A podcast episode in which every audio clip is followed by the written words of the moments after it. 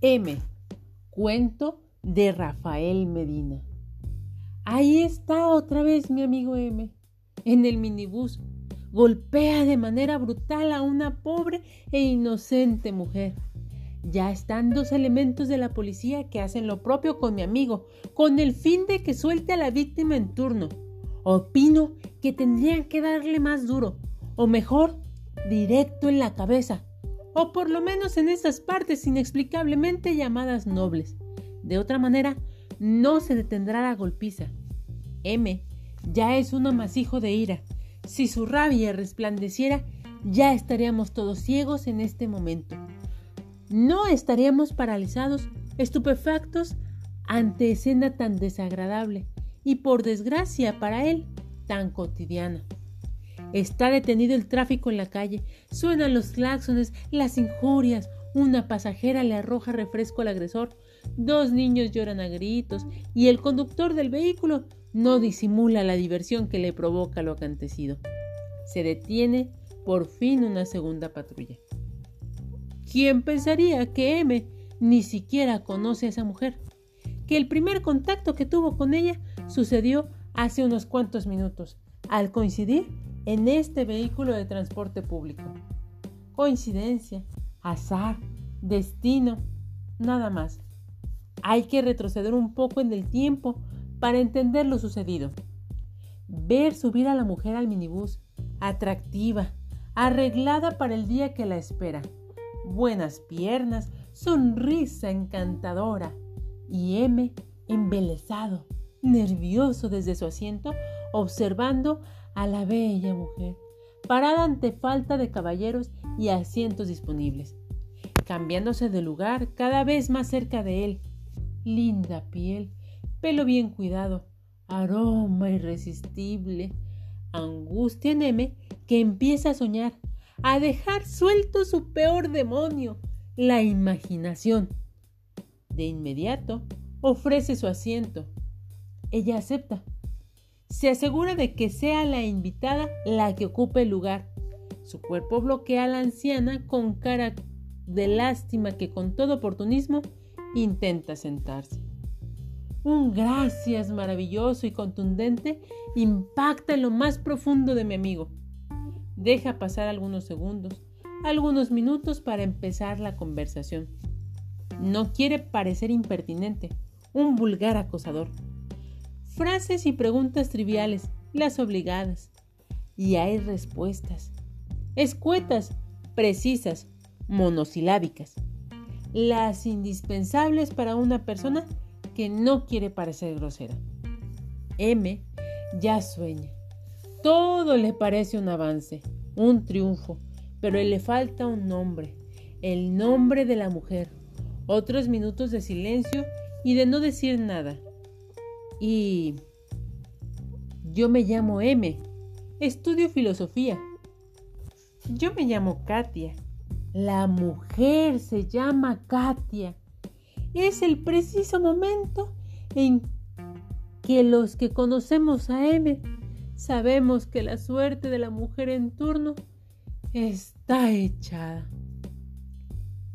M y Katia. M y Katia. No se escucha nada mal. Buena combinación de nombres. Perfecta. Katia, pronunciado en el teléfono. Katia, dicho cada mañana. Cada noche del resto de los días de M.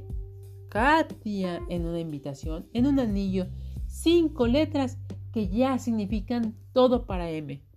Traducción y resumen del devenir de mi amigo. Por lo menos eso piensa durante un periodo de silencio en su hábil interrogatorio, disfrazado de conversación informal. Trabaja en las oficinas de Hacienda, es secretaria y M ya se ve afuera de las oficinas gubernamentales antes de ir a la escuela esperándola con una flor recién cortada. Te amo, Katia. Pronto terminaré la escuela y nos casaremos. Tendré un buen empleo, ya verás. Toma, M, vida mía, para tu libro de Schopenhauer, para el de Kierkegaard. Gracias, amor mío. Todo, todo te lo pagaré cuando por fin estemos juntos. Yo, su amigo omnisciente, desearía intervenir y decirle en estos momentos cursis e imaginados a la mujer que no le crea nada, que en la escuela hace mucho fue expulsado, no por ineficiente, sino por faltas, que pase demasiado tiempo en la cárcel para cumplir con un programa de filosofía en cualquier universidad, que nada más es un oyente, un personaje más de nuestra facultad, pero prefiero no intervenir. Dejo que ocurran las cosas. Además, son solo situaciones del terrible imaginario de M. Si algo haría, lo tendría que hacer en el minibús, cuando la mujer real, no la imaginaria, corre verdadero peligro. La vida es un caudaloso río que es insensato detener, y más cuando el amor, la peor de las tormentas, alborota su corriente. Cierro los ojos y dejo que los enamorados se besen de manera apasionada en las puertas de las instalaciones de nuestra eficiente Secretaría de Hacienda, allá en la desbordada mente de mi amigo M. En la realidad, se le nota incómoda a la mujer.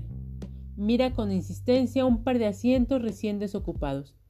Parece ansiosa de cambiar de lugar. M de inmediato se percata y trata de arreglar la situación. Pide disculpas a Katia por su impertinencia y ofrece no solo alejarse, sino bajarse del vehículo con el único fin de no molestarla más. Y da justo en el blanco. La mujer se siente avergonzada por su actitud. Ahora es ella la que pide perdón y le ruega que se sienten juntos ahí, donde estaba sentada una pareja.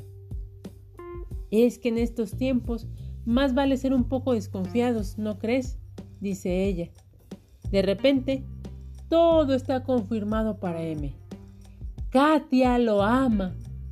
Está feliz de sentirla cerca. Cierra los ojos y ya se ve en casa de sus padres presentando a su prometida. Y en los de ella, pidiendo su mano. La felicidad es un sol particular que ilumina cada uno de los movimientos imaginados de M. Encontró a la mujer de su vida y el serán felices para siempre de los cuentos, de las telenovelas, le rebota coqueto, incansable, entre las inestables sienes del buen M. Faltan algunas cuantas calles para llegar al centro de la ciudad. El destino de ella y M no oculta su gran felicidad. Tiembla ante la posibilidad de tocar a Katia.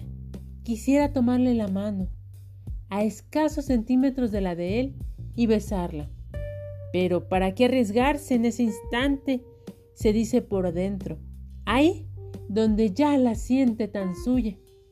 Donde se ve como todo un maestro universitario, llegando a comer puntual cada tarde donde lo espera ella. Toda sonrisa, todo abrazo. Un hijo, dos, una niña, la última, la consentida, Katia como su mamá. Todo va en encanto hasta que en una parada un tipo en la calle reconoce a Katia. Un saludo banal a través de la ventanilla del minibús, cuestión de segundos. ¿Quién es? Pregunta M sin disimular su agudo malestar, sin percatarse de la emotividad de la pregunta. Katia contesta que un amigo. Para M, las cosas cambian de manera drástica, abrupta, como siempre. Allá, en su casita, en el imaginario, de de repente, ya no hay niños. No tiene empleo, ni siquiera hay sexo semanal. Katia es una mujer descuidada, con marcado sobrepeso, sofocada por la vida matrimonial. Le exige tanto al pobre filósofo desempleado y lo peor, lo engaña con el mequetrefe que esperaba en el camión y la saludó de manera descarada aquel día que se conocieron. Sí, es él. Jamás olvidó su rostro y justo ahora comprende por qué. Katia se lo dice. Se acabó, M. Todo se acabó. Y lo deja para irse con el hombre que en verdad ama. M se quedará solo como siempre. De ahí el terrible grito de M que sobresalta a todos los tripulantes del minibús. ¿Para eso me quieres decir que me amas? Primera pregunta. ¿Para eso quieres casarte conmigo? Segunda y última pregunta de M a la perpleja Katia, la que asustada pide permiso, quiere bajar, parar, huir, pero los reclamos y la ira de M son algo ya incontenible. Con el primer puñetazo le rompe la nariz, el segundo la boca, la golpiza se da por iniciada. Ya de vuelta al presente, del que oímos unos instantes, decido apearme del vehículo. No tengo nada que hacer, ni siquiera lo conozco. Si me llegan a preguntar, por fin, un golpe de suerte de un oficial. M pierde el equilibrio por algunos segundos y suelta a la mujer.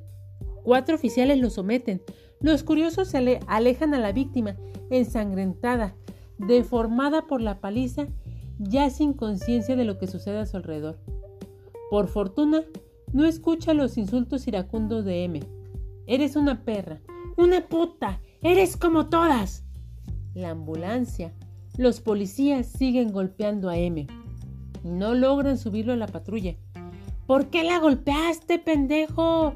Lo cuestiona de manera gentil y profesional el primer judicial que se agrega al sometimiento del detenido. ¿Por qué me iba a mentir? Me iba a engañar la muy perra. El elemento no evita sonreír ante tal aseveración y suelta un acostumbrado y contundente Estás bien loco, hijo de la chingada. ¿Y quién? ¿Y quién me asegura que no me iba a hacer eso la cabrona? ¿Quién? ¿Quién? El judicial no sabe qué responderle. Queda estupefacto algunos instantes ante semejante pregunta. Por respuesta, solo encoge de hombros y suelta el pragmático golpe que saca por fin de combate a mi amigo M.